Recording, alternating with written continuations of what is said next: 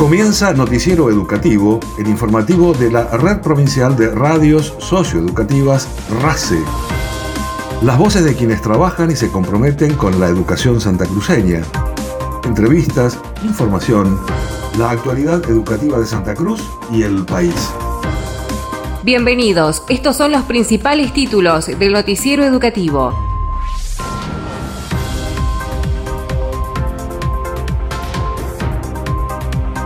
Paritaria Docente, Educación presentó una nueva oferta salarial llevando el salario testigo a 87.033 pesos con 83 centavos, incluido el Fondo de Incentivo Docente. Entregaron certificaciones a los diplomados en Educación Sexual Integral de Río Gallegos, Caleta Olivia y Puerto San Julián.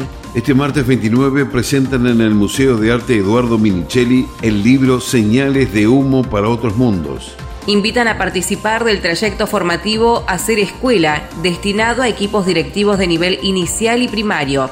Día Nacional por la Memoria, la Verdad y la Justicia. La gobernadora Alicia Kirchner asistió a la conmemoración. El mes de la memoria es abordado con perspectiva del arte y la educación. Educación retoma las capacitaciones en el uso y manejo de lenguas de señas argentinas, destinadas a personal de las Fuerzas de Seguridad de Santa Cruz. Becaria del CONICET aborda canciones de artistas santacruceños enfocadas en la última dictadura.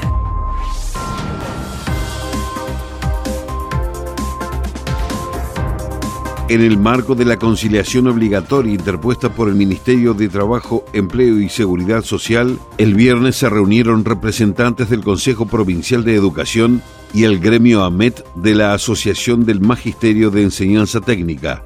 En el encuentro, la cartera educativa presentó una nueva oferta que lleva al salario testigo a 87.033 pesos con 83 centavos, incluido el FONID. Al respecto, el secretario de Estado de Trabajo de la provincia de Santa Cruz, doctor Sergio Biotti, informó que ADOSAC ha manifestado que quiere sentarse a dialogar y discutir la pauta salarial, pero luego no acató la conciliación obligatoria y convocó a una medida de fuerza. Con lo cual era, me parece más que lógico, plantear esta tregua para que las partes pudieran sentarse y conversar. No va a haber otra manera, porque todos los conflictos humanos se arreglan conversando. La discusión del dinero más menos va a ser ahí, en ese marco. El gobierno provincial tiene muy en claro que la situación económica compleja y sabiendo de la dificultad que iba a tener cada una de estas negociaciones paritarias, lo que hace la gobernadora es adelantar y a cuenta de lo que eventualmente se acuerde en cada una de las paritarias, otorgar este 15%. Me parece que es una medida donde deja muy en claro que la gobernadora sabe de las dificultades que existen y en el mientras acuerden en cada una de las paritarias, adelanta este 15%.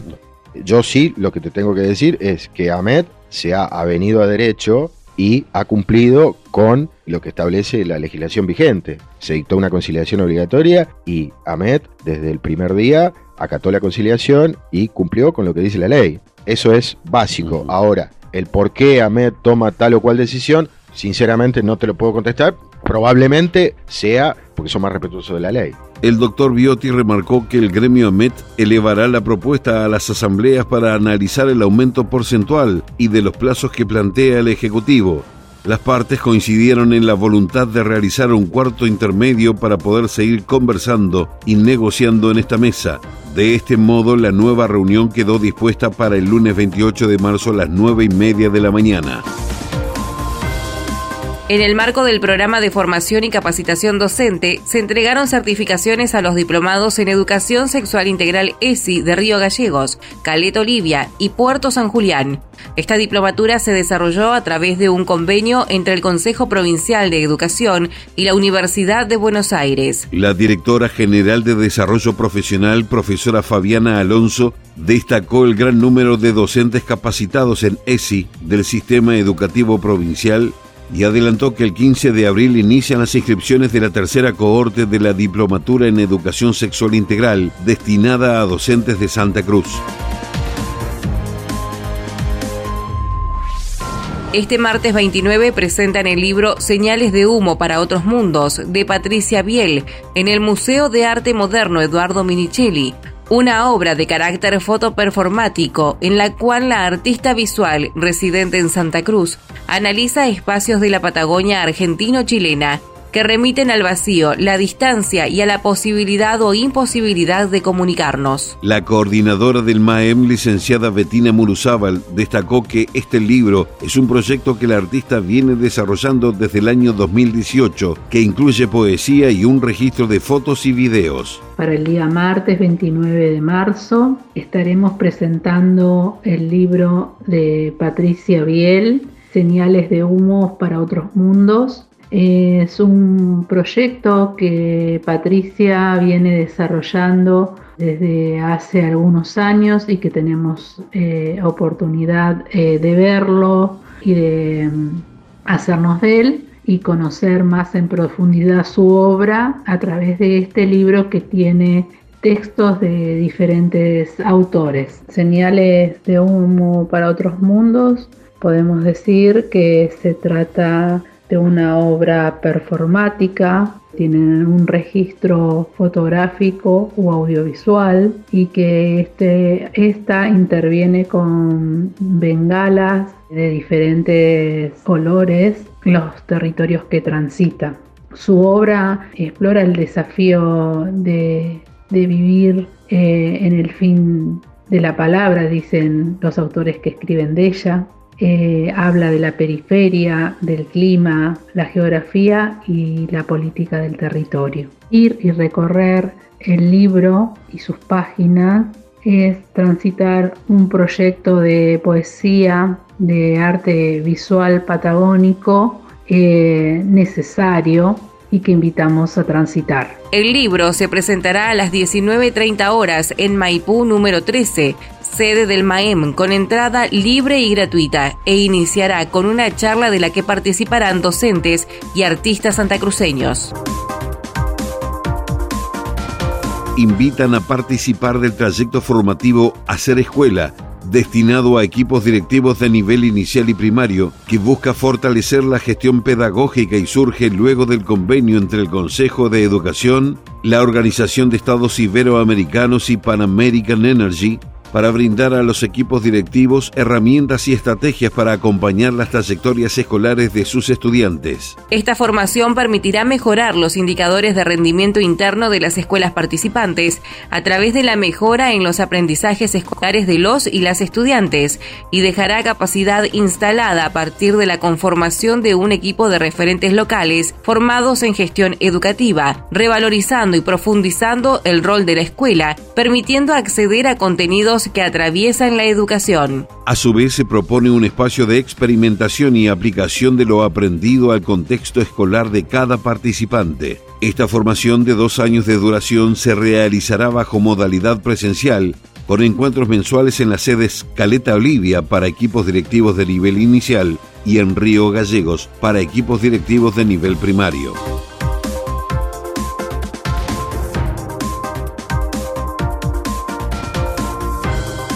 La gobernadora Alicia Kirchner encabezó el acto en el marco del Día Nacional por la Memoria, la Verdad y la Justicia, en el Paseo de la Memoria de Río Gallegos, y destacó la labor de las organizaciones que bregan por los derechos humanos y marcó la importancia de mantener viva la memoria. Desde el Paseo de la Memoria, Alicia Kirchner hizo alusión a los 1.500 obreros que, por defender sus derechos, no están, y sostuvo que es fundamental recordar los hechos y las historias que tienen que ver con la construcción de San Decidimos que ese paredón que habla de memoria, verdad y justicia tenga en su interior todo lo que hace a la memoria, verdad y justicia acá en nuestra provincia.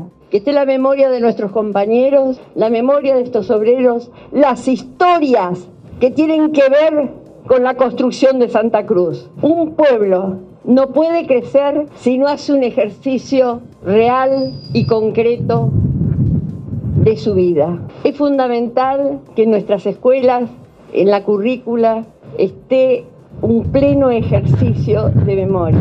No para construirnos como debemos, construirnos en nuestra historia y construirnos para nuestro futuro. La gobernadora dijo estar orgullosa que en nuestra provincia haya tantas personas que sigan bregando y trabajando en el día a día por la memoria y los derechos humanos. No hay comunidad, no hay provincia y no hay país que si no hace un ejercicio de la memoria pueda salir adelante.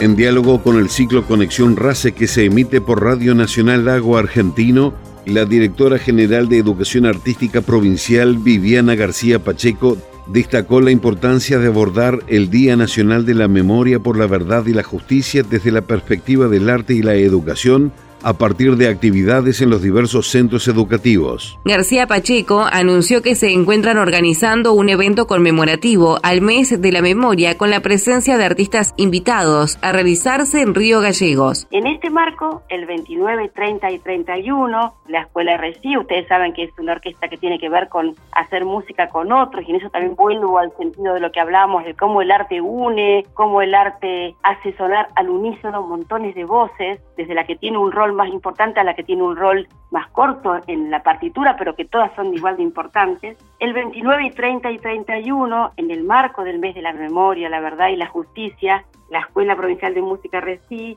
va a realizar conciertos en cada localidad. En principio les puedo ir contando las de la localidad de Río Gallegos, pero en breve volvemos a conectar y les contamos de, las otras localidades como Río Turbio, como Calafate, como Puerto Deseado y como Caleta Olivia. En Río Gallegos el 29, en la iglesia del Rosario de San Nicolás, va a haber un concierto enmarcado en el mes de la memoria, la verdad y la justicia donde vamos a poder escuchar música de cámara, música latinoamericana, y grupos vocales, este, música sinfónica. El día 30, también en el mismo marco, en la iglesia de Nazaret del barrio de Vita. El día 31 en el barrio San Benito, estamos eh, precisando el espacio. Y breve, en estos días les puedo contar en los otros lugares donde la orquesta funciona realmente como un lugar de construcción de ciudadanía y ahí volvemos a, al lugar del arte como campo de, conocimiento de lo que sucedió en el país, de lo que los nietos que faltan recuperar, de la lucha de madres y abuelas, de la lucha de hijas.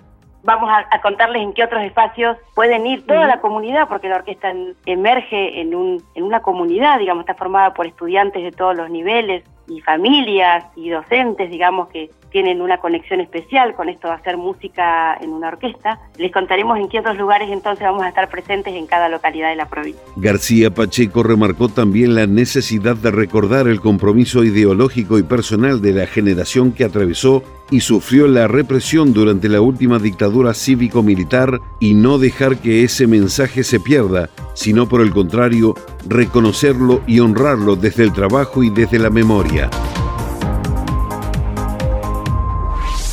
El Consejo de Educación y el Ministerio de Seguridad impulsan capacitaciones en el uso y manejo de lenguas de señas argentinas destinadas a personal de las Fuerzas de Seguridad de Santa Cruz. El coordinador provincial de inclusión laboral para personas con discapacidad, profesor Helio Lizárraga, se reunió con autoridades policiales para iniciar un nuevo ciclo de talleres que jerarquizarán las intervenciones y el accionar de los agentes capacitados. El convenio firmado se llevó adelante el año pasado, precisamente lo firma nuestra presidenta del Consejo, Cecilia Velázquez, y por otra parte el ministro de Seguridad, Lisandro de la Torre, en el cual convienen entre las partes capacitar a las fuerzas de seguridad de nuestra provincia en el uso y manejo de la lengua de seña argentina. Estas capacitaciones ya se vienen realizando desde el año pasado, comenzando con el Comando Radioeléctrico de Río Gallego, el 101, luego Caleta Olivia. Y bueno, y este año es dar continuidad a ese convenio firmado entre las partes para que los agentes de nuestra fuerza policial de la provincia se puedan instruir en el uso y manejo de lengua de señas argentina.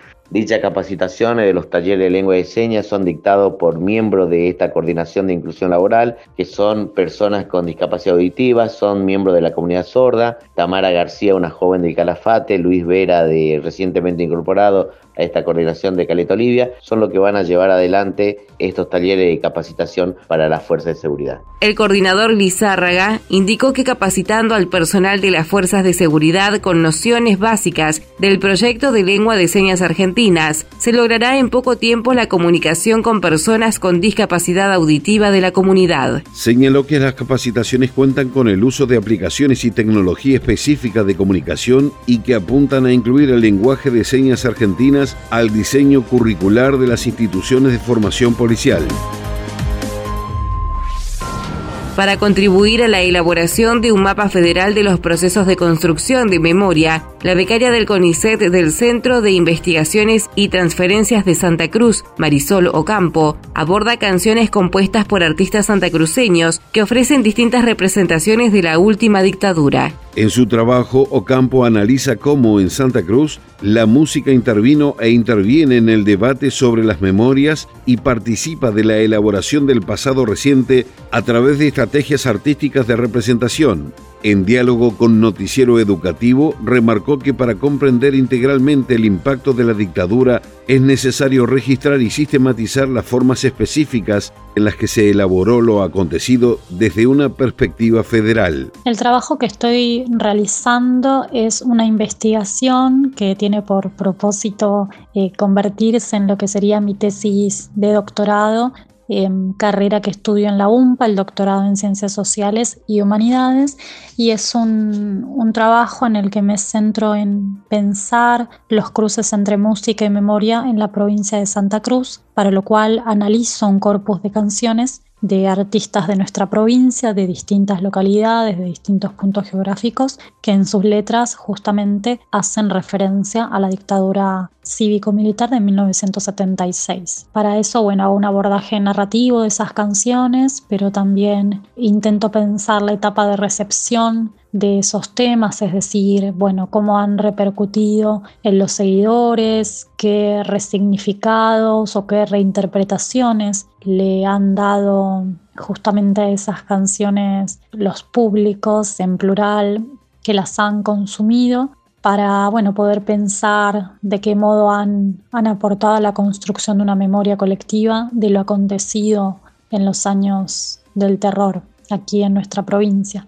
Y en cuanto a la importancia de, una, de un trabajo de estas características, me parece que lo principal es que puede aportar a una construcción de un mapa un poco más federal de los procesos de rememoración de lo que fue el genocidio argentino, ya que por lo general hay muchas investigaciones que se centran en los acontecimientos que tienen que ver con el arte, pero de las grandes ciudades, ¿no? Como por ejemplo Buenos Aires o Rosario, Córdoba, Tucumán, y me parece que darle importancia a lo que también se produce desde el campo artístico en regiones un tanto más periféricas, como es el caso de la Patagonia y particularmente en Santa Cruz, puede contribuir a una mirada un tanto más, como digo, federal del asunto de la elaboración de nuestras memorias. Para pensar, eh, bueno, que hay que seguir difundiendo lo que sucedió en nuestra provincia para tener abordajes locales y pensar que también como sociedad santacruceña hemos sufrido eh, las consecuencias de la represión, del terror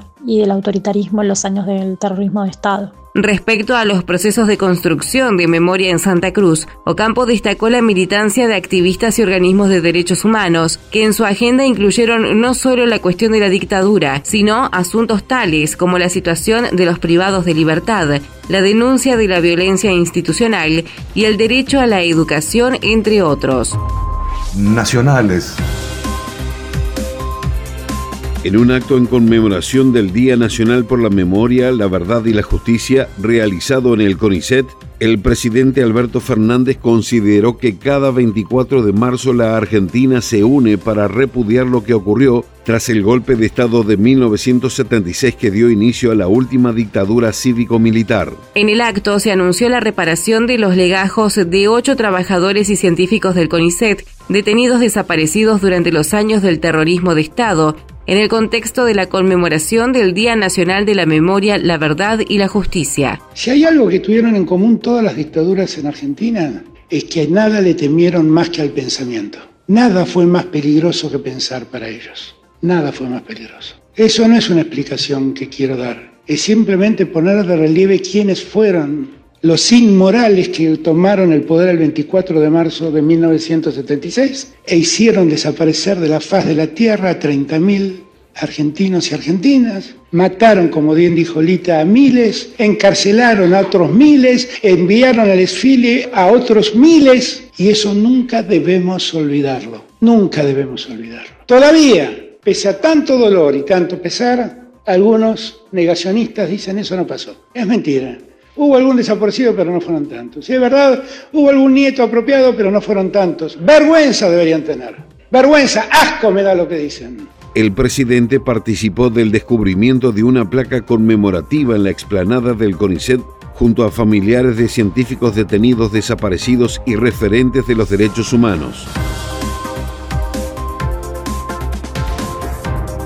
El Ministerio de Educación de la Nación compartió materiales educativos para abordar Día Nacional por la Memoria, Verdad y Justicia y trabajar durante todo el año los temas vinculados al pasado reciente, el terrorismo de Estado en la Argentina, los derechos humanos y su relación con la construcción de una ciudadanía democrática. En la web del Ministerio de Educación se puso a disposición de docentes y estudiantes una serie de publicaciones, afiches, cuadernillos, actividades, entrevistas y material audiovisual, incluyendo producciones del canal Encuentro, material que servirá para abordar desde la escuela diversos aspectos vinculados con el terrorismo de Estado en la Argentina.